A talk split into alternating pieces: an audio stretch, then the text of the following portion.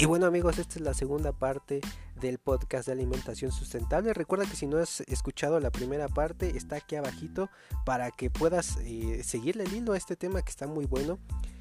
También nos puedes seguir en nuestro canal de YouTube que es Papilio Consultoría y Gestoría Ambiental. Ahí recuerda que nos puedes seguir, activar la campanita para que no te pierdas ninguno de los capítulos que subimos martes y viernes como el día de hoy.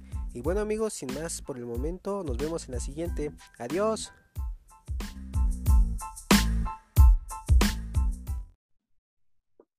Ahora sí estamos de regreso, amigos. Estamos de regreso. Y entonces les voy a contar la historia del arroz. Otra vez. Del arroz Morelos. Del arroz Morelos. Entonces, eh, quedamos en que México era productor de arroz hace mucho tiempo.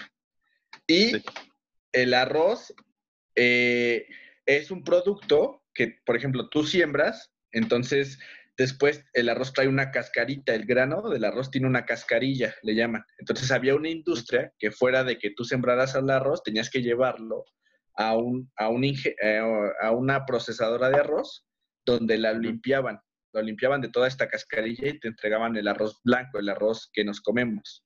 Entonces ya ahí se vendía y eh, el, el, kilo, vamos a decir que costaba 18 pesos que era un precio bueno, pues en eso era, era un precio estándar del arroz en México. Y entonces, ¿qué hizo? Que cuando vino la globalización, ¿qué, hicieron los españoles? Este es el caso, pues le tocó ahorita la, la pedrada a los españoles, pero así hay muchos productos. el, dijeron los españoles, oye, no manches, está el, arroz en, en, 18 pesos en México y aquí lo estamos dando más barato. Pues, ¿qué, ¿qué hay que hacer? Pues hay que ir a venderlo allá, ¿no? Entonces, ¿qué hicieron? Le pusieron una etiqueta un empaque que decía Morelos y lo dejaron a, a 6 pesos, si tú quieres. A 6 pesos vamos a ponerle el kilo del arroz. Y entonces la gente iba y decía, ¿sabes qué? No manches, en el súper, 18, o a donde lo comprara, 18 y 6 pesos. Pues obviamente el de 6 pesos y aparte trae una foto del Morelos. Morelos. es, ajá, es, es, mexicano, este arroz es mexicano a fuerzas, o sea, no hay de otra y está barato más mexicano todavía eso, ¿no? Entonces, e, ese es un punto importante que hay que hablar, que es el, la responsabilidad del, consumidor al comprar cualquier producto, porque podríamos hablar de un caso mucho más este, peligroso que es la marihuana, pero pues ahorita vamos a hablar de arroz, ¿no? Entonces decía, decía la gente, pues el barato, me lo llevo, lo compro, ya hice mi granito de arena, mexicano y barato, ¿no? Entonces, ¿qué pasó con los productores de arroz en México? Pues entonces, como ni siquiera el producir una planta de arroz les podía salir en seis pesos. O sea, era tanto el gasto que ellos hacían en vamos a poner fertilizante, mano de obra, maquinaria, riego, este, venta, el traslado, o sea, se, ocupan muchísimas cosas cuando produce uno alimentos, ¿no? Entonces, ¿qué, hizo la, gente? Pues dejó de sembrar arroz. O sea, todos los que sembraban arroz, mejor siembra tabaco o mejor siembra caña de azúcar, que son este, climas más o menos tropicales en, lo que, en los que se puede sembrar, ¿no? Entonces, ¿qué hizo después las empresas que se dedicaban a procesar el arroz? Pues a desarmarlas porque no había arroz que procesar. O sea, la gente que vivía de limpiar arroz dijo, no, pues ya nadie tiene arroz, nadie lo trae, pues mejor vende las piezas, vende eh, la maquinaria con la que lo limpiamos, ya, esto ya se acabó el negocio. Entonces, cuando los españoles dijeron, ahora sí no hay quien venda arroz, ahora sí no hay quien produzca arroz en México, súbeles el pinche precio, súbeles a, no a 18, no a 18 que es en lo que estaba, súbelas a 25 pesos el, kilo del arroz. Y empezaron, empezaron a venderlo a 25 y a 25 y a 25. Y la gente, no manches, qué pex. ¿Cuándo subió tanto el arroz? No, pues nada más hay alguien que lo vende, que es el Morelos. Entonces, ¿qué hizo el productor mexicano? Siembra arroz, está bien caro. Siembra arroz ahorita. Nos sale, nos sale a, a 7 pesos producirlo. Siembralo, está en 25. Lo empezaron a sembrar, a sembrar. Y cuando salió el arroz, ya no había quien lo, ya no lo procesara, no había quien lo limpiara. Ya estaban desarmadas las, las, limpiadoras. Ajá, pues ¿qué haces? Dárselo, a los puercos, dárselo al, ganado. Y ese preciso, ese preciso escenario que les pongo es a lo que llaman la soberanía alimenticia, que es la capacidad de un país de producir y abastecer a su pueblo. Si uno no tiene esa capacidad, depende totalmente del extranjero y se, endeuda. Y podemos hablar de Dubái. ¿Qué puede crecer en, el desierto? Tus piedras. O sea, neta. Pero ¿qué tienen esos chavos? Un buen de petróleo y el petróleo compra lo que sea. Entonces, se dan el lujo de traer de todos, de todos lados la comida. O sea, de todos lados, de, todos lados del mundo, traen lo que ellos quieren, porque lo pueden pagar.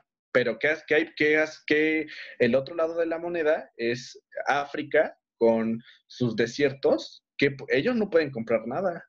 O sea, ese, ese, preciso, ese preciso argumento es a lo que le tienen miedo muchos países con lo de la eh, eh, autonomía. O sea, por eso por eso es mi, la pregunta era cómo han cambiado mis, mis hábitos, ¿no? Entonces, el ejemplo que les ponía de las manzanas es un poco en mi mente para evitar esta cuestión de que al rato no haya mexicanos que produzcan manzanas. O sea, nadie les compra, la otra manzana que traen está más barata, pues ya no producen manzanas y luego, ¿qué, qué hacen toda la gente de, de Zacatlán? de las manzanas. Ajá. O de Chihuahua, pues sidra. sí, es, una cuestión, sí, pues violenta, si lo quieren ver hasta cierto punto. Sí, sí, claro. Y ahora, eh, un poquito en cuanto a la, al desperdicio de la comida en México, tengo un datito aquí que dice que diariamente se desechan 30 mil toneladas de comida en México, que es eh, serviría para llenar un estadio azteca diario. Yo también quería, aportar ahí un dato, que eso es diariamente. En todo el continente americano hay 127 millones de toneladas al año que se desperdician. De, esto, eh, bueno, si volvemos a México, es una tercera parte del alimento que se produce, se pierde. Una tercera parte. Y aquí tengo un dato en el cual dice que de la producción, que es parte de lo que hablábamos, perdón, parte de lo que hablábamos, dentro de la producción se pierde el 28% del alimento. Que como tú bien lo dijiste, Sebastián, a lo mejor porque ya salió feito, porque no tiene el tamaño, porque no tiene la apariencia, pum, se desecha. El 6%, Incluso en nuestra propia casa, en nuestra propia casa, o sea, dejamos ahí un jitomate y se queda ahí y le salen hongos, ya, pues, ya tira. vamos para allá el 6% de, de este 100% que tenemos del alimento que se produce en México, el 6% del traslado de la producción hacia, hacia las fábricas, que si es un proceso, eh, si es un alimento que se procesa, se pierde el 6%. Para no hacerla más larga, dentro de la producción, dentro del manejo este de procesar la comida, el 22%, ¡pum! Adiós, se va. Igual, porque se mayugó, porque se hongueó, por lo que sea, se va dentro del transporte de la fábrica hacia los mercados eh, o hacia nuestra casa se pierde el 17% y el 28%, el 28% se pierde ya en nuestras casas, que ya dejaste en el refrigerador un sándwich, que ya dejaste fruta, que ya dejaste lo que sea, ya se perdió. Entonces yo aquí les pregunto, ¿no hay alimento? ¿Por qué hay personas que no comen? ¿Por qué hay personas que, que no tienen un día para, perdón, para comer? si con estos datos nos está diciendo que hay, y también nos lo dicen, que hay comida de sobra. Sí. Yo creo eh, que también va, vaya enfocado igual a esa parte del capitalismo, en donde unos tienen más poder o más eh, acceso a comprar alimentos y que pues ese, ese, todo ese alimento que se podría, que, que se, bueno, sí se desecha, pues sí serviría para alimentar a mucha, a mucha población. Y, la pregunta es que yo también quería hacer que si es necesario producir más alimentos, porque eh, se, puede, se puede ver o se puede pensar que el, producir más alimentos eh, ocasiona una mayor pérdida de la biodiversidad y de los suelos forestales. Entonces, ¿es necesario producir más alimentos? Yo, yo les voy a, a contar una, una cuestión que se nos viene encima. Y habla sobre esta cuestión de, producir alimentos. Habla, habla la FAO que en 40 años, como está el cambio climático este, afectando al mundo, las regiones en donde se puede producir los alimentos se está, vamos a poner que este es el, globo, o sea, imagínense el, mundo. Ajá. Las regiones en donde los climas se están, este, son favorables para la producción de alimentos es más chica. Se está haciendo hacia, hacia el Ecuador. Y la mancha poblacional del mundo está avanzando. Entonces, eso quiere decir que hay menos lugares para producir alimento y más necesidad de alimento en el mundo. Porque pues va, está, cada vez somos más personas, ¿no? Y hay menos espacio para producir. Entonces, esto de la... Y, y ahora voy al otro punto de la basura. El problema de, de, el desperdicio del alimento es que para la industria las máquinas son muy exactas con las medidas que necesitan los alimentos. Vamos a poner las papas con cualquier marca de papas, ¿no? el, el, diámetro que tiene que tener la papa tiene un cierto calibre para que pase por las máquinas y las puedas procesar. Y el problema es que las empresas grandes no se van a arriesgar a darte este, la papa que sobra al, al, al consumidor, digamos, que lo necesita, porque se arriesgan ellos también a que pesques alguna enfermedad y se te los puedas demandar, ¿no?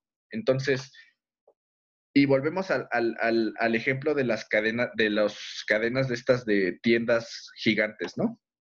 En donde ellos no te pueden ofrecer ningún producto que tenga la duda de que viene mal, porque si te enfermas los demandas, y si los demandas puedes perder así, puedes pedir las joyas, porque si es la obligación de ellos venderte algo sano. Ahora, esta cuestión también va mucho a lo que nosotros al ojo vemos agradable. Y volvemos al ejemplo también de las manzanas. Exactamente. Uno no puede pedirle a la gente que se coma la fruta mayugada, que está buena. O sea, no te va a pasar nada. No te va a pasar nada tal vez sepa feo. Si tú quieres lo peor que puede pasar es que sepa feo y que huela feo o que te, se vea feo, pero no te va a matar. Y pero la gente no lo quiere. ¿Y por qué no lo quiere? Porque tiene la capacidad económica de comprar algo mejor. De comprar otro. O sea, si, si volvemos al punto de que tendríamos que consumir lo local, entonces sí habría una necesidad de, de repartir el alimento pero como podemos traer alimento de, si tú quieres, de África, o sea, tenemos tanta capacidad con la globalización y con el intercambio de, de, productos por dinero, que neta, mientras más dinero tengas, más cosas extrañas puedes conseguir. Es increíble la capacidad de conseguir jamón de un pinche puerco que está alimentado con bellotas en España. O sea, ¿Cómo? O sea, neta, hay que pensarlo tantito. ¿Cómo podemos comprar un jamón de la pierna de un puerco que nada más come bellotas y que vive en España? Y lo podemos encontrar, neta, o sea, sí que si vas a un súper así elite, que si hay aquí en la Ciudad de México, lo puedes encontrar y sin problemas lo puedes comprar. O sea, si tienes dinero, no hay bronca. eso, es, eso, es, eso es una cosa que naturalmente ningún animal ningún ser vivo puede hacer más que el humano. O sea, el, pez marlin, el, pescado marlin que comemos, es pez espada que capturan hasta donde yo sé. No es como que te pongas con una red a pescar el, pez. No, tienes que ir en barcos porque esa madre te sigue, porque es muy rápida. O sea, ya el humano se, o sea, es tan vanidoso que creó formas de, conseguir alimento que no deberíamos de comer. O sea, la realidad es que, ¿qué necesidad tenemos uno de comer tiburón? Murciélago. Pues ninguna. O sea, o de andar comiendo pez globo. ¿Cuál es la necesidad de andar comiendo pez globo?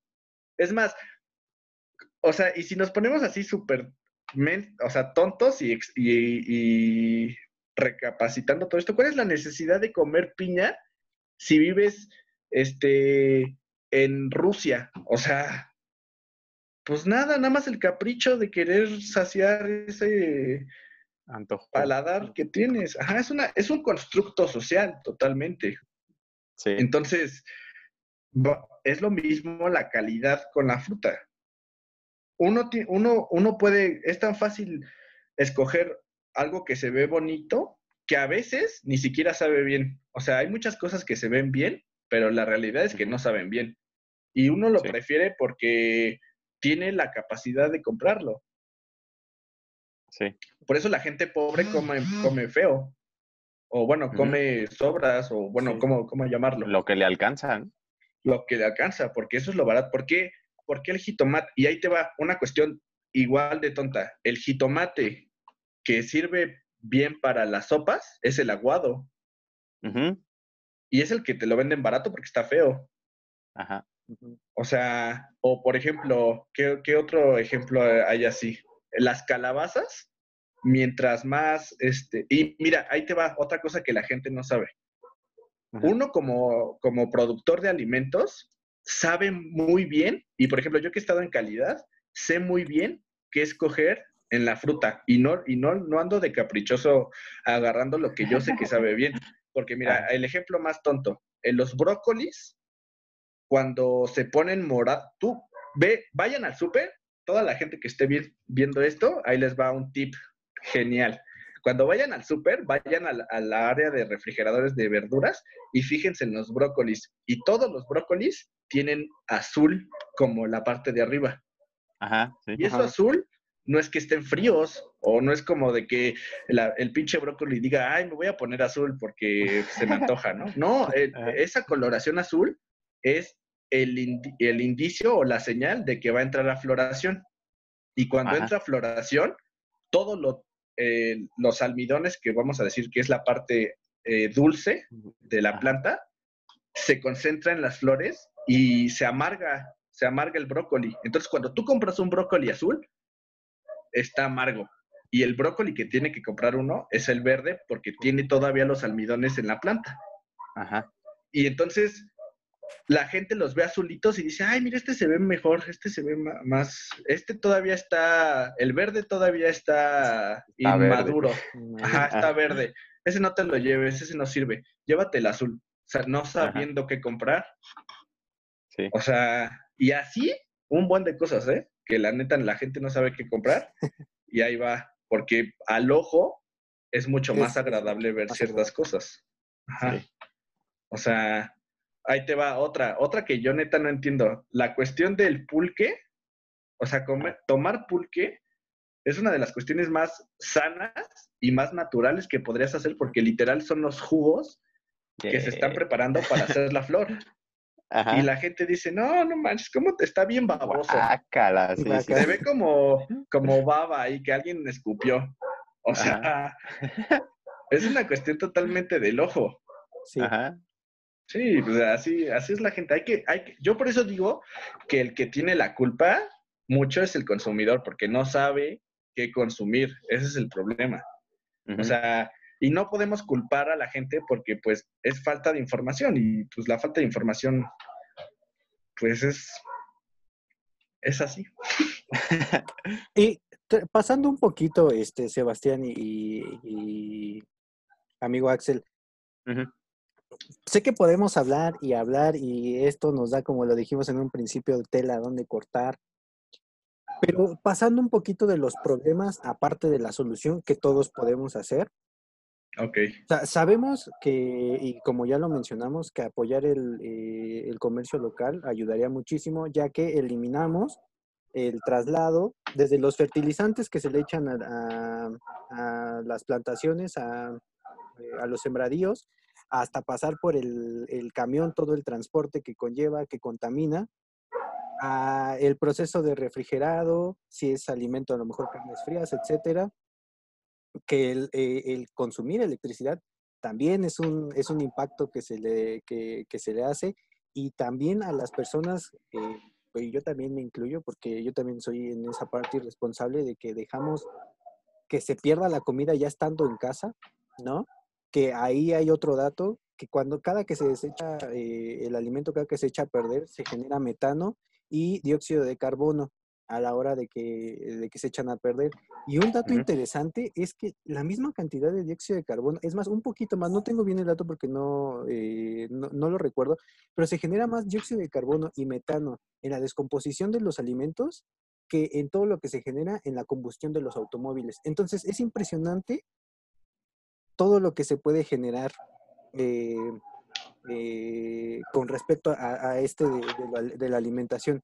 Entonces, yo les pregunto, ¿qué podemos hacer las personas que, estamos haciendo tal vez las cosas mal para cambiar esta y para cambiar esta, esta situación y ayudar, ayudarnos a nosotros y ayudar al medio ambiente, ayudarnos a todos, porque es lo que nosotros decimos. Si lo haces tú, no solo te estás ayudando a ti, le estás ayudando a tus familiares que viven al lado, a los vecinos, a, de verdad que esto eh, se hace una cadenita y es ayuda tras ayuda tras ayuda. Entonces, amigos, ¿qué hay que hacer para cambiar esta situación? ¿Quieren que yo empiece? Sí. Ok, yo, lo que vamos a, voy a dar un, consejos para la gente que vive en la ciudad, porque creo que es la que menos información tiene sobre la agricultura. Entonces, lo, lo, lo que yo primero haría es tratar, yo sé que es imposible, pero tratar de consumir primero lo que se produce en México. Eso no solo ayuda al campesino, sino te está ayudando a ti, como ya lo mencioné, en esta cuestión de la soberanía para que no nos suban los precios. Primero, trata de casi todo lo que compres, trata de hacerlo mexicano. Hay cosas que no vas a poder, pero no importa. Segunda, para todos los residuos que tienes en la casa, no, esta cuestión de que pase la basura orgánica a tu casa y se lleve la basura orgánica, no debería de existir como es. Debería de, esta basura orgánica debe de ser cosas que realmente no puedas procesar tú en tu casa.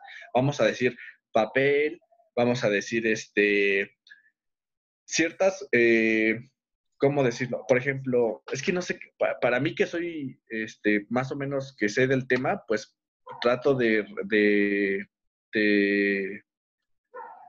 de, ¿cómo se llama?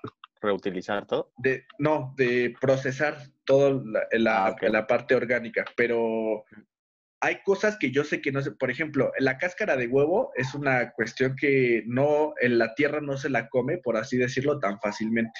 Entonces, sí existe la basura orgánica, pero no como nosotros que tiramos que la que el el tallito que sobró de la cebolla o unas partes de rebanadas de jitomate que las echamos a la basura orgánica. Todo todo eso, toda esta cuestión que tú te comes y que tú veas que es vegetal, todo lo puede, lo puedes aventar a una maceta y te lo juro, a una maceta o a la tierra si tienes jardín y no sabes el beneficio que le estás haciendo tú a tu jardín. Y yo les voy a poner un ejemplo. Yo tengo en mi casa este, muchos árboles frutales. O sea, bueno, muchos no, tengo como 10. Y tengo, teníamos un limón. Y ese limón no daba, no daba frutos. La verdad es que no daba frutos. Y lo porque éramos aquí de los que recogían todas las hojas que se caían o cualquier cosa que veíamos que estaba en el suelo, lo recogíamos y pues basura, ¿no? O sea, las hojas de los árboles, basura. Y es tonto, y ahí les va. Y es muy fácil entenderlo. Es tonto pensar que la energía que esa planta gastó para hacer una hoja y que esa hoja cayó al suelo, en vez de que se la dejamos comer otra vez, la quitamos. Como si, es como si nosotros nos crece un, nos cortamos un brazo, nos crece otro y, lo, y en vez de que nos lo volvamos a pegar, lo tiremos. O sea, es pura energía que gastó el árbol y que se puede reutilizar. Los, las plantas son como un ser extraterrestre que funciona neta de maravilla. O sea, genera su propio alimento, se recupera rápido de las heridas, no te pide de comer mucho. Entonces, todas las hojas que estén en tu jardín o toda la comida orgánica que tengas, hazla pedacitos chiquitos, échales tierra encima y déjalo así. Cuando tú veas que la tierra se empieza a poner más negra, es la mejor señal que puedes tener. O sea, una tierra negra es la mejor señal que puedes tener en tu jardín. Eso se los recomiendo. Y ¿qué, otro aspecto nos falta? Ese es pues, el ecológico y el social un poco, ¿no? Y pues personalmente, para, para que cuides tu salud, eh, yo te recomendaría que trates de consumir eh, cualquier producto que eh, no sea, es que ahí sí hay de investigar, pero frutas que tengan, que sean de tu, a ver, ¿cómo, cómo vamos a, cómo decimos eso? Que sean de tu localidad, de temporada. Ah, de temporada, ajá, vamos a decirlo de temporada y que tú creas que no son difíciles de producir. Me refiero a una manzana, una pera, este, ciruelas, duraznos. Yo en lo personal no como papayas o trato de comer pocas papayas por lo que les mencioné. Las berries, toda esta cuestión que está de moda de, de arándanos y de, y de zarzamoras y eso, yo trataría de evitarlo. Este, trataría de lavar las frutas, sí lávenlas, la verdad es que sí lávenlas porque uno neta no sabe lo que se come.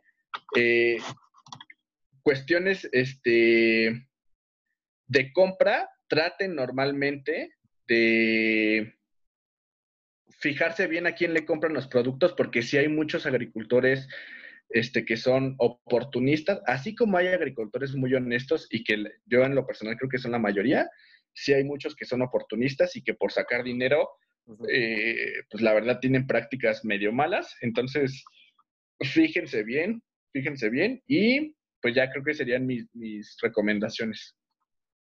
Yo, yo aquí quiero eh, preguntar una, es, es, igual también está de moda el tema y si es una buena opción la utilización de, de los huertos urbanos.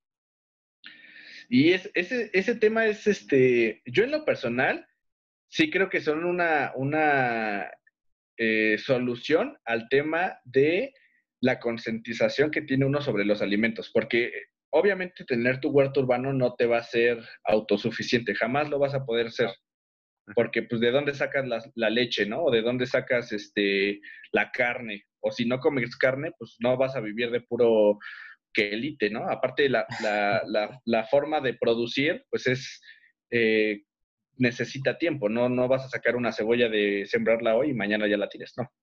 Sí, también, por ejemplo, no podría sembrar, no sé, arroz porque necesitan ciertas condiciones, ¿no? Exacto. Ah. Es una cuestión más de, de, de, complementar tu alimentación con, la, con el huerto. Y yo creo que sí es una solución más social que, alimenticia porque tiene muchísimos este, beneficios que van fuera de la alimentación, que por ejemplo, vamos a mencionar unos.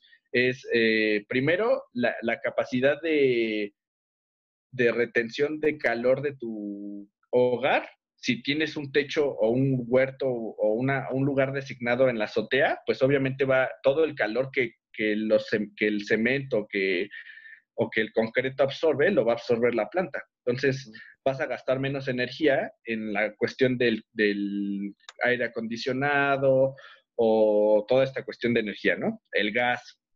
Otra.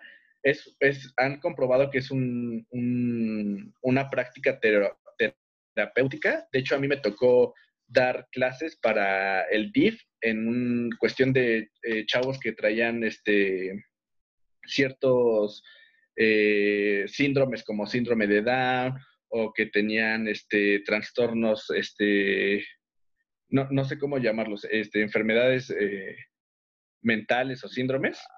Me tocó dar cursos para ellos y la verdad es que sí, los chavos eh, reaccionan de otra forma a, lo que es esto, ¿no? Y eh, también, pues esta cuestión de, del gasto al bolsillo, pues les ayuda muchísimo en no estar comprando alimentos cada, cada día, ¿no? Sí. Yo creo que en esta cuestión sí puede servir. Las cosas que no están tan padres, que también dicen es precisamente lo que comentaban, que el dióxido de carbono, pues sí se eleva muchísimo. Hay estudios que también hablan sobre que han hecho análisis de dióxido de carbono en bosques y luego los comparan con producciones de una hectárea, digamos, de eh, producción pecuaria de vacas y pues se eleva muchísimo más la producción de dióxido de carbono en un bosque que, que en la de las, en el rancho, ¿no? Y aparte, hablar también de, habría que, no sé si ustedes estén de acuerdo, pero si me invitan a otra sesión, podríamos hablar de todos estos mitos de las plantas o de la agricultura, porque esta cuestión de que las plantas son el oxígeno que respiramos todos los días, eso es una mentira. O sea, en realidad hay más de las algas, ¿no? Y de las cianobacterias. Sí. Creo que, bueno, no tengo el dato bien, pero creo que arriba del 70% se producen los océanos del oxígeno. O sea, también esta cuestión, hay muchas cosas que, creemos y que nos han, que hemos absorbido de años y de años y de años que son totalmente una mentira. Y que replicamos ciertas acciones que en vez de perjudicar, de ayudarnos, nos perjudican. Pero, pues sí, la verdad es que sí, sí, sí está cañón. Aparte de que esta cuestión, esta cuestión de gentrificar eh, ciertos aspectos eh, como la agricultura, pues tampoco es un beneficio. O sea, yo preferiría poner eh, huertos urbanos a gente que vive en las zonas marginadas, porque pues necesitan ellos el alimento a poner a 100 casas en la condesa. O sea, la, la realidad es que ponemos otra vez en una balanza quién es el que necesita eh, el conocimiento sobre los alimentos. O sea, hacían, y esta cuestión, a mí me enoja mucho ver esta cuestión de del meme que habla de que la gente pobre o cualquier meme que habla sobre que la gente pobre no necesita tener más hijos. O sea, ah, yo lo veo y yo que soy de la parte social de mi carrera, digo, no manches, ya no les comento nada porque la verdad me desgasto. Es que no entiendes. Pero, no, hicieron un estudio cañón sobre cuánto gastaba una familia en una zona eh, pudiente, que vivía en una zona pudiente, y era una familia, creo que eran eh, el papá, la mamá, el hijo y un perro, y luego hicieron la comparativa de la, del, del, gasto y de la huella ecológica que dejaba una familia de Chiapas, Ajá. de una comunidad, y decían, no manches, ni el, mismo, el puro perro, el perro, el perro, sí. el puro pinche perro gasta el doble o el triple de lo que gasta la familia y de lo que contamina. Entonces, y aparte la gente tiene, tiene hijos no porque quiera, o sea, o la, ahí les va. Una de las, una de las propuestas que hace muchos años un presidente puso fue este decir, vamos, ¿cómo le, a ver, los niños necesitan ir a la escuela pero se salen de la escuela porque o no aprenden porque no vienen bien comidos, ¿no? No vienen bien desayunados, entonces no retienen información. Pues, ¿qué hay que hacer? Hay que darles de desayunar en la, en la escuela. Ok, entonces los papás que hicieron, manda al niño a desayunar y cuando desayune que me ayude al campo, porque eso es lo que deja.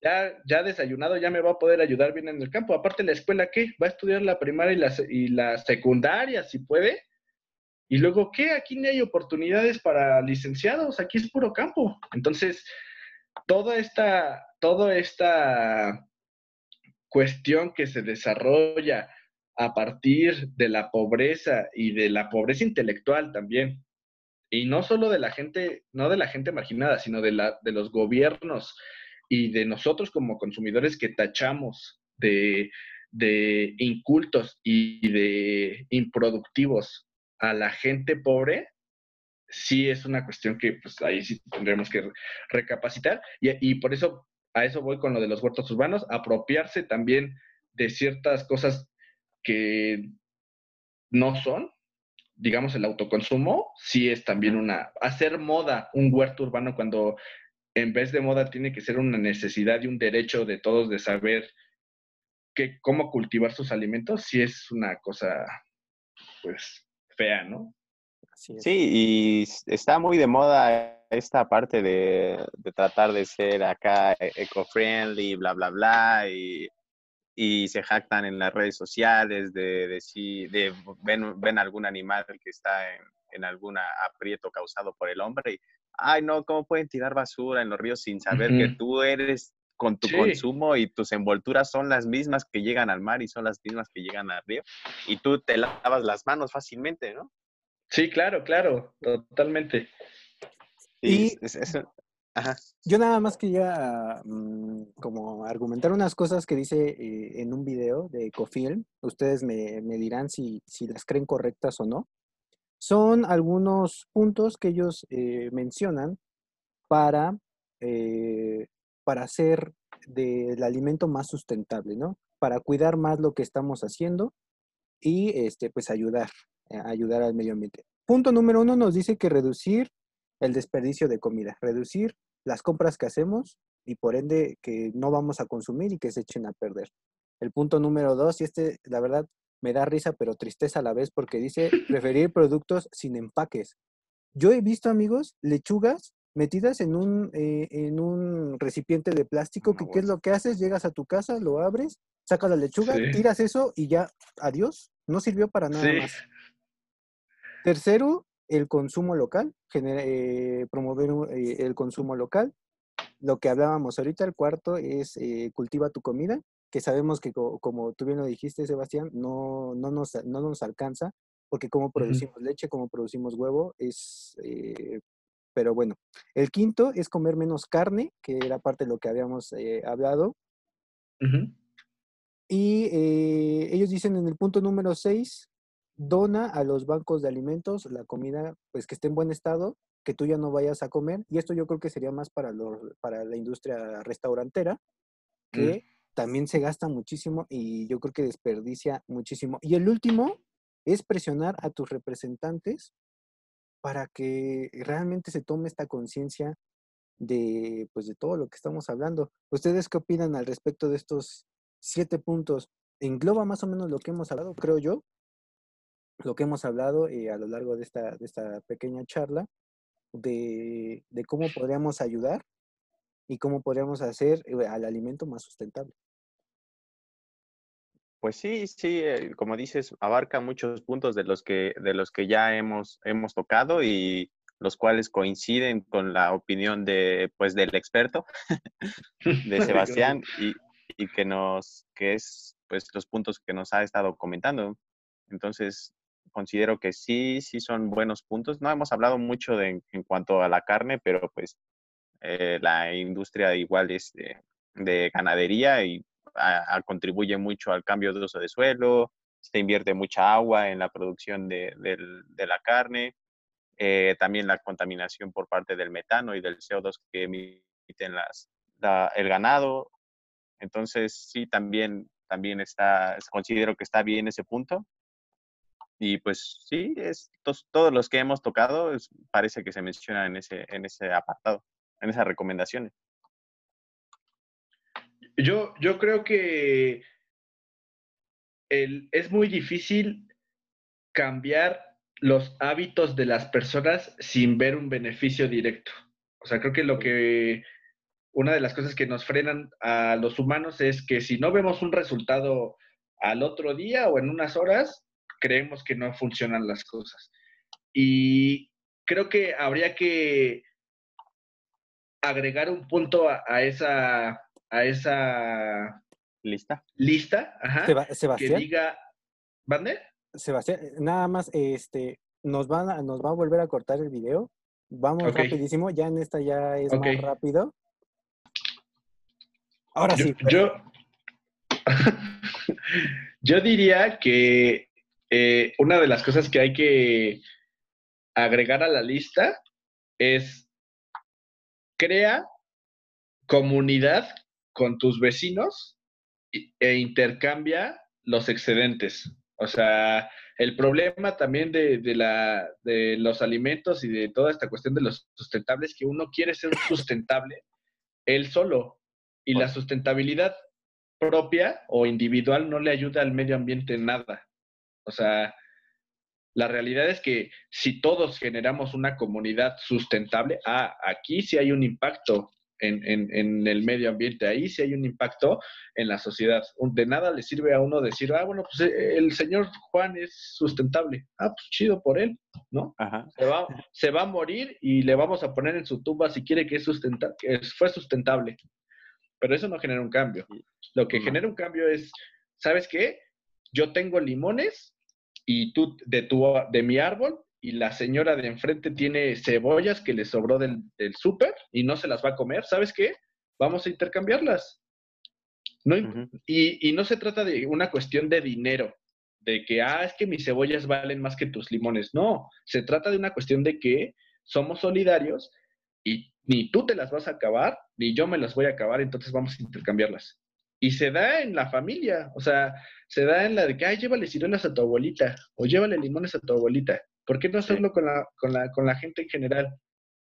Yo hace, hace una, uno de mis proyectos de tesis, que nunca hice y que si alguien se quiere robar la idea, no está patentada, es, vivimos en, un, en una era digital en donde cualquier persona podría crear una aplicación en donde diga, ¿sabes qué? A, a la redonda de tu casa hay cinco personas que está a cinco días de caducar su fruta o su verdura, lo que tú quieras, y la están dispuestas a intercambiarla. Ah, bueno, ¿sabes que Yo tengo cebolla que también me va a sobrar. Va, lo contacto al güey, oye, nos vemos en la esquina o donde tú quieras, o mandas a quien quieras, intercambian comida y ya se acabó el problema de, de, los, de los excedentes y sales ganando. O sea, la realidad es que es así de sencillo pero pues no, no existe todavía esta, estas dinámicas entre nosotros. Entonces yo, yo diría, punto número 8, ¿no? Creo que eran 7. Punto, número 8. Crea comunidad, crea relaciones de comunidad en tu, en tu ámbito y se te van a solucionar un montón de problemas. Hace, hace tiempo me pasó eh, algo así, mis vecinos tienen olivos y sus, sus ramas estaban así cargadísimas de, de, aceitunas. Y les pedimos, nos, nos dieron unas cuantas, la verdad, sí nos dieron. Pero después eh, dijeron, no, ya, o sea, le, ah, se las intentamos comprar ya después y nos dijeron, no, ya, ya, ya no hay. Y en realidad es que, eh, o sea, están varios árboles y desde abajo no se pueden ver. Pero si te subes, puedes ver más allá el jardín y estaban llenos, o sea, igual llenos, llenos, llenos. Y no, ya no, ya no quisieron y se echaron a perder allí. Te, voy a contar una, una anécdota rapidísima, Axel. en, en, algún lugar del Estado de México, porque no voy a decir quién, porque no los quiero quemar, son muy buenas personas. ok. Alguien se enteró y es el olivo. El olivo es un fruto que lo tienes que procesar. Tú no te puedes comer la aceituna ah, así de quitada del árbol, ¿no? Entonces, hace muchos años los españoles, cuando entraron por esa zona del Estado de México, sembraron muchísimos olivos, muchísimos olivos porque lo traían de, su, de su, continente, ¿no? Y era lo que comían. Entonces, toda la gente del Estado de México dijo, no manches, que, que, que ahora vive ahí, que ahora vive ahí, que tiene los árboles en su casa o que están los árboles en la calle, Dice, no, qué hueva, pues yo ni sé hacer, este, no sé ni procesarlas ni nada. Pinche, árbol nada más es pura basura. Entonces, esta familia se dio cuenta de eso y le y ve lo que hacen. Y se han hecho ricos de eso. Van y les dicen a las personas, oye, yo, yo vi que tienes un olivo, te lo podo y te recojo toda la fruta que es basura para ti y nada más déjame llevármela. Así, ese es el business. Yo te podo tu árbol porque yo sé cómo podarlo para que dé más y yo sé las podas que para que no se enferme, te recojo la basura y me voy con tu, con tu fruta. se han hecho porque no, no recogen uno o dos árboles, recogen 200 árboles. tienen una industria, es, es la única empresa que yo conozco que es una empresa agrícola que vive de gratis de no tienen ni tres, cuatro árboles en su casa. Te lo juro, te lo juro. Y van a expos y todo, ¿eh? Así son. Ese, ese es la visión del güey emprendedor, vivo y sustentable, si tú quieres. Esa, oportunista, es la eh, oportunista. Ajá, sí. Y la gente dice, sí, que se lleve esa madre, pues para mí es basura. Así es. y, también qué, qué, onda con la gente, ¿no? Que, o sea, dice, no, pues yo ni sé, yo ni sé prepararlas. Ajá. Pues investigale, pues, ¿sabes? Sí, sí. buenas. sí. Bien rica. Pero va y las compra. Ajá, sí. Ajá, o sea. A veces uno no entiende la gente. Sí, sí. Este, ya, este, casi terminando, em, ¿qué nos podrías decir en cuanto a la, en cuanto a la legislación eh, relacionada con la agricultura en México? Ok, yo creo que la legislación se ha basado mucho en no proteger al campesino, pero hacerle creer que tiene la que lo está apoyando. ¿Y a qué me refiero con esto? Eh, hay, hay proyectos en donde a uno le dan dinero para poner, y eso te lo, te lo digo de, porque conozco a la perfección eso, porque eso yo hacía. O sea, yo estuve metido en esta cuestión de los proyectos. Entonces, el gobierno dice, ¿sabes qué? Tengo tantos millones de pesos y necesito que le hagas un proyecto a, la gente que, que, vive aquí en Jalisco. Entonces, tú les haces todo el proyecto, cuántas vacas o cuántos borregos va a comprar o cuánto va a sembrar, qué va a necesitar, qué tractor, qué espacio, todo. El gobierno te pone hasta el último peso. Obviamente no es para todos, es para el amigo a veces o a veces sí se lo saca gente que la necesita o así es de repente, ¿no? Sí, sí, sí. Entonces, a la gente le dan todo para poner el, el, negocio, por así llamarlo. Ajá. Y tú tienes como, como encargado que darles la, asesoría, pero pasado el tiempo, pasado un año, puede desaparecer del proyecto. Y ya, güey, valió madres. Y si, y si sigue tu proyecto, te dan otro bono, te dan como un premio de que, ah, sí funcionaste, ten tu premio. Ajá. Pero si no funcionaste, bueno, pues otro proyecto fallido, que no funcionó porque la gente no se lleva bien o porque la gente puso un, proyecto de cabras cuando ni siquiera sabía que era una cabra o porque la gente, este, o por el narcotráfico que les están pidiendo mochada. Entonces, realmente no es una cuestión de ayudar al campo, sino es una cuestión de no me hagan grilla. Esas son muchas de las políticas. Y eso es las políticas aquí en México. Y ahora las políticas que hay fuera del país, pues obviamente también a nadie le conviene, bueno, más bien a Estados Unidos no le conviene que pasen fruta de manzanas de primera calidad. Ah, qué bueno que me recordaste eso, eso rápido.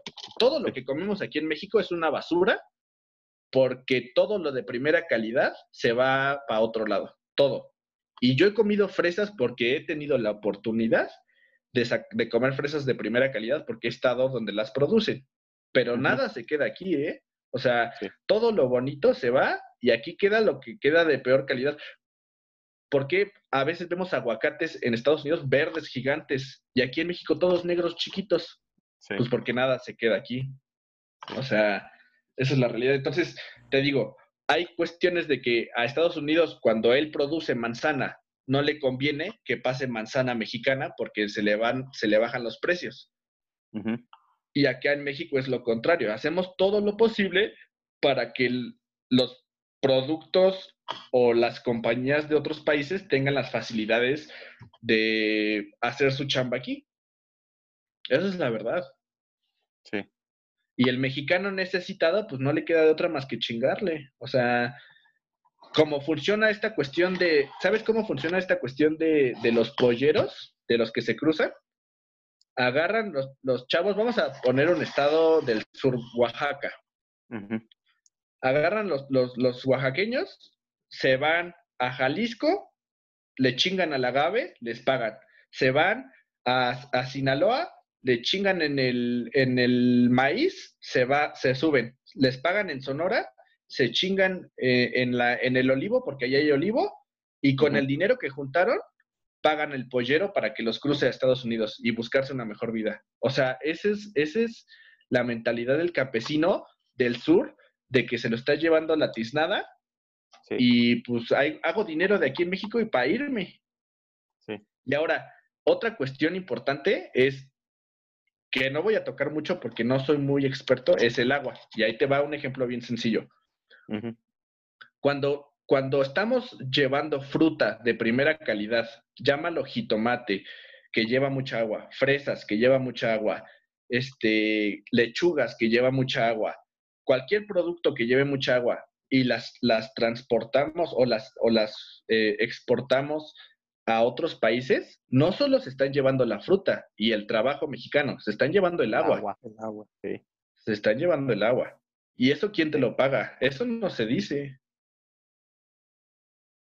O sea, la neta es que, y tú dime, ¿no, no debería de haber un impuesto a eso? Sí.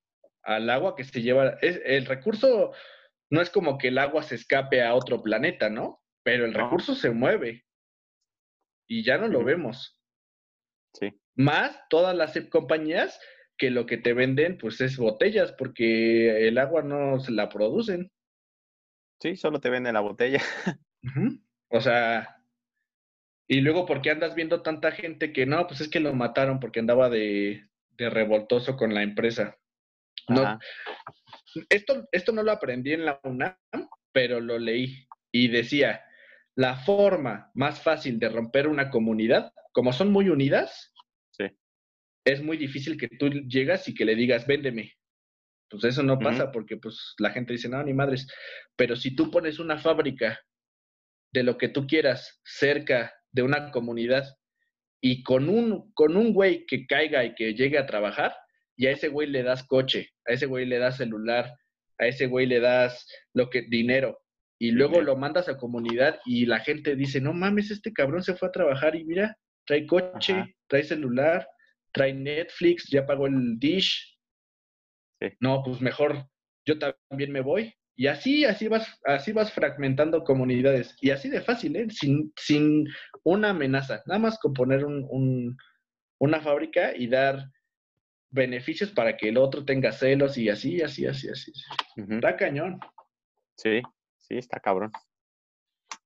Y bueno, este, cuéntanos un poquito acerca del proyecto que tú tienes que se llama Bombus Agricultura. Agricultura. agricultura. Tenemos este, mi novia y yo, una, vamos a llamarla microempresa, que es, eh, se trata de toda este, esta cuestión de huertos urbanos, de diseño de jardines, de soluciones también de asesorías que lo que tengas, o sea, de cultivo que digamos no le sabes bien, pero quieres producir para dejar de, de consumir o de comprar, pues damos asesorías, ¿no?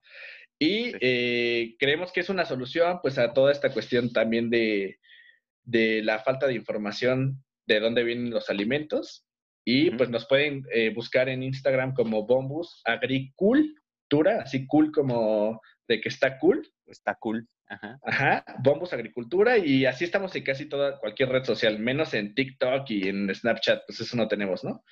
Pero Instagram, este, la página web también está, está el Facebook o este, si me siguen a mí, que es eh, Sebas Saab con doble A y V, pues también me encuentran en Instagram y pues ahí podemos echar platicada de lo que necesiten o si necesitan un consejo o lo que sea, pues tampoco les vamos a cobrar por platicar. Pues ahí estamos. Eso está súper chido, ¿eh? Súper, súper chido. Y, y, y, para la gente que, que, tenga una duda, alguna pregunta, como tú bien este, Sebastián, vamos a dejar tus redes sociales en la parte de la descripción para que, gracias, gracias. Para, que los puedan seguir. Y eh, fíjate, fíjate, Sebastián, yo no, eh, Axel me, comentó, de manera rápida me comentó acerca de, que tú tenías una empresa. No, me comentó más a grandes rasgos. Eso creo que es súper importante. Eh, en contexto también pongo lo que ya hablamos. Y, yo tenía una idea que ahorita le decía a Axel, amigo, yo tengo una idea que, es como, ahorita la palabra eh, en boca de todos, empoderar, empoderar a las personas. Mm pues llamémosle de, escasos recursos, bajos recursos, y enseñarles, eh, como bien lo dicen, no le des pescado, enséñales a pescar. Sí, claro. Entonces, lo que yo tenía pensado, ahí hay un proyecto de eh, lombricomposta y composta, bueno, composta y lombricomposta, para que ellos también puedan generar un ingreso. Esa es una idea, pero eh, creo yo que estas ideas pequeñas ya son buenísimas y que si crecen, híjole, son de beneficio para todos, para todos, no para, todos. Para, unos. Y yo la verdad te felicito, eh, se me hace una excelente idea, se me hace una idea innovadora porque no hay, no hay aquí en la ciudad. Yo eh, he tratado, y Axel no me dejará mentir, yo trato de buscar eh, cómo emprender, cómo, cómo aplicar los conocimientos que tenemos en una empresa y de verdad que está difícil innovar.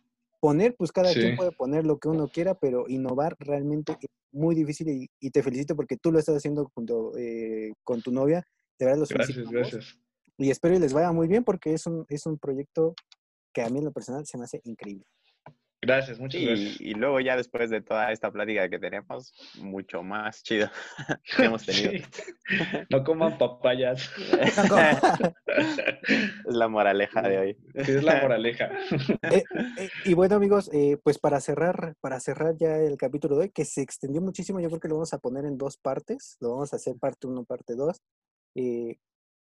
Ah, amigo Sergey, amigo Sebastián, ¿qué les gustaría decir como mensaje final a, las personas que, nos están viendo, que nos están escuchando, porque recuerden que tenemos los dos, los dos formatos en YouTube y en Spotify. Y yo solamente quiero cerrar con un, con un dato que se me hace extremadamente increíble, sorprendente, porque yo no sabía.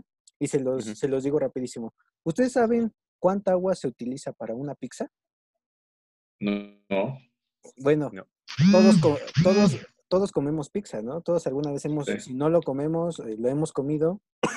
y les digo, la producción, eh, producción y cultivo de harinas se gasta un aproximadamente de 544 litros, litros de agua.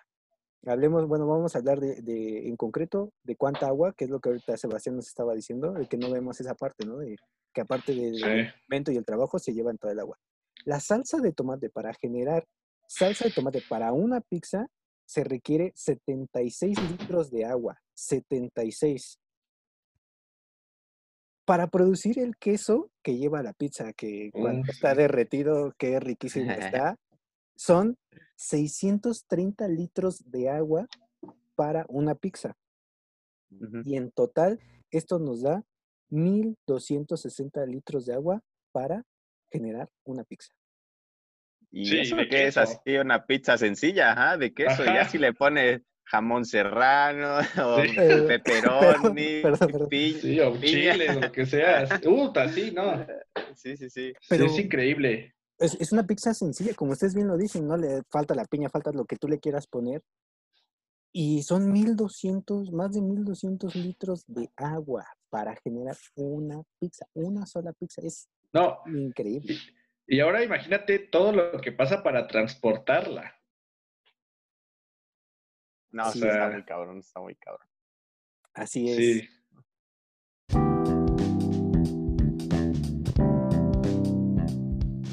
Y, bueno, amigos, pues eh, este, eh, yo con esto cierro eh, mi plática. ¿Ustedes qué les gustaría, qué les, qué les gustaría decirle a las personas que nos están viendo y escuchando? Tú, pues, tú primero yo nada más eh, agradecerle a Sebastián por toda la información que nos brindó. Fue una plática muy, muy, muy, muy buena, muy nutritiva. Y justamente eso es lo que se busca en este, en este tipo de contenido, que sea información que podamos, que sea fácil, que sea digerible y que nos aporte muchísimo conocimiento. Como toda esta plática fue así. Entonces, pues muchas gracias de nuevo, Sebastián. Y sí, con gusto nos, nos comentaste que en algún momento podríamos hacer otro capítulo, encantados. Podríamos hacer 10 capítulos más. Y pues bueno, este, pues esperemos les, les sirva un poquito esta información. Y pues muchas gracias. Yo les quiero devolver el agradecimiento. La verdad es que estoy muy feliz de que me hayan invitado y que estoy muy feliz aparte de que tengan este tipo de contenido porque pues la verdad es que es lo que hace falta. O sea, es, es muy entretenido, es fácil de digerir, es algo que hacemos diario y que nos importa a todos. Y no hay alguien que se haya aventado a hacer esta, este, este tipo de contenido. Y pues los quiero felicitar también a, a ambos. Y esperemos que haya muchísimos capítulos más y que en alguno de ellos también otra vez esté participando. Y a la gente, al público que, está escuchando, eh, pues la recomendación es, es sencilla, es involúcrate en tus alimentos porque lo haces tres veces al día y tres veces al día necesitas a mucha gente, a mucha gente para que puedas tener esos alimentos. Entonces, lo mínimo que puedes hacer es leerte un poquito o escuchar estos videos o, fijarte en la etiqueta de, tu arroz para ver qué estás comiendo. No te cuesta nada y es, te va a dar muchos beneficios a la larga. Así es. Pues bueno, amigos. No, adelante, amigo, adelante. Pues muchas gracias. Muchas gracias, Ray, por compartir un episodio más aquí en, este podcast y en estos videos. Y pues de nuevo, muchas gracias, Sebastián. Muchas gracias, Sebastián, y muchas gracias a todos los que se quedaron. Y recuerden, van a estar los dos, los dos capítulos en, en el podcast y en YouTube para que nos sigan. Y también sus redes sociales de Sebastián para que lo conozcan un poco más su trabajo y lo que está haciendo porque pues ya lo escucharon, es algo muy interesante y que nos compete a todos. Dale pues amigos, pues nos vemos en la siguiente, muchísimas gracias, adiós. Nos vemos. Bye. Bye.